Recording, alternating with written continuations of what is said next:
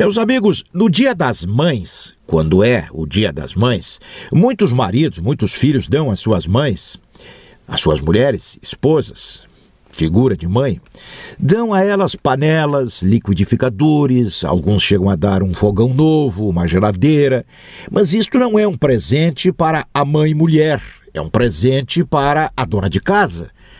E ela, a mãe, no caso do Dia das Mães, precisa ser celebrada como mulher, como companheira, como genitora. Vale para o Dia da Mulher, amanhã. Muitos ainda vão comprar um presentinho, flores, aqueles confetes e serpentinas da celebração de uma data que é meramente de calendário. Não é preciso o Dia da Mulher, porque o Dia da Mulher já configura uma discriminação. Por que um Dia da Mulher? Por que não um dia de qualquer coisa? Ah, o Dia da Mulher significa ela é frágil, ela é diferente, ela precisa ter um diazinho só dela. Não, não precisa.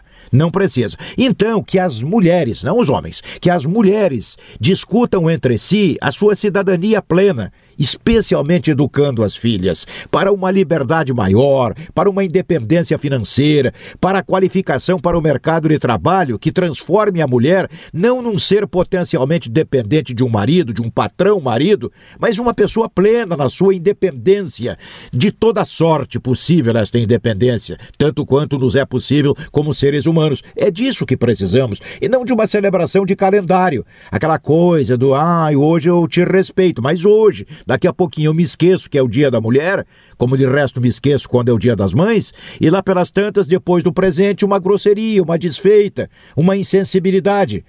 A mulher não precisa de dia da mulher, mas já que aí está no calendário o dia da mulher, amanhã, antes das flores, lembremos de como nós nos relacionamos com elas, seja ela quem for, mãe, companheira de vida afetiva, irmã, amiga, quem quer que seja, mulher, sexo forte, muito forte. Do que ela precisa, eventualmente, é de respeito e de inteligência de homem para entender que não há nenhuma diferença essencial entre homens e mulheres. Então, celebremos o Dia da Vida.